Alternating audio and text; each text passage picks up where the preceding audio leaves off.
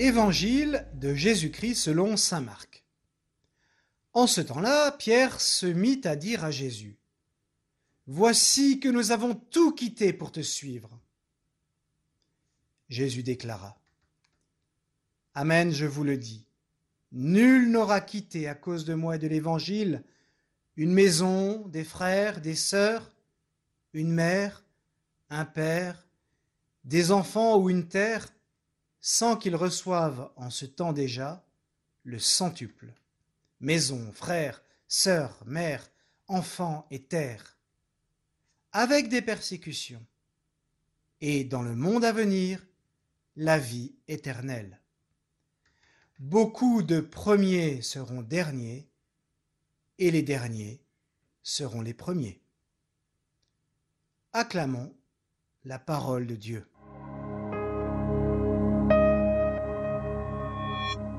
Aujourd'hui, le passage que l'Église nous donne à méditer est très court, mais tellement riche.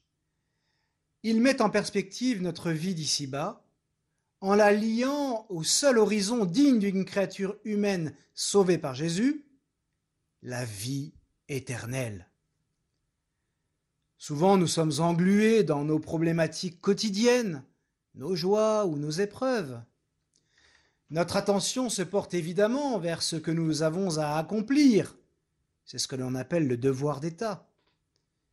Mais notre ultime et éternelle patrie est celle du ciel. La vie en communion avec notre Créateur, avec tous les sauvés. Jésus est soucieux de nous donner le goût de la vie éternelle, en rendant légitime le fait de tout quitter pour le suivre. Alors permettez-moi de vous parler d'un sujet à propos duquel se déploient de nombreuses postures idéologiques, souvent bien étrangères à l'Évangile. Le célibat de vos prêtres. Être prêtre dans l'Église catholique romaine signifie avoir longuement discerné et cheminé pour un jour enfin faire la promesse devant l'Église de mettre toute notre personne au service du Seigneur. Toute notre personne. Cela signifie notre âme et aussi notre corps. Le prêtre ne se fait pas d'illusions, c'est le Seigneur qui nous donne à nous être fragiles de lui rendre témoignage au travers de notre fidélité au célibat sacré. Le prêtre vit volontairement cette évidente blessure par attachement au Seigneur qu'il cherche à imiter en tout. C'est sa façon particulière à lui de vivre le fait de tout quitter pour Jésus et pour l'Évangile. On entend parfois dire que l'obligation du célibat pour les prêtres serait relativement récente dans l'histoire de l'Église, ce qui permettrait de fait aujourd'hui d'en relativiser l'obligation. En réalité, dès les origines, l'Église a entendu l'enseignement du Seigneur, a tout quitté pour le suivre.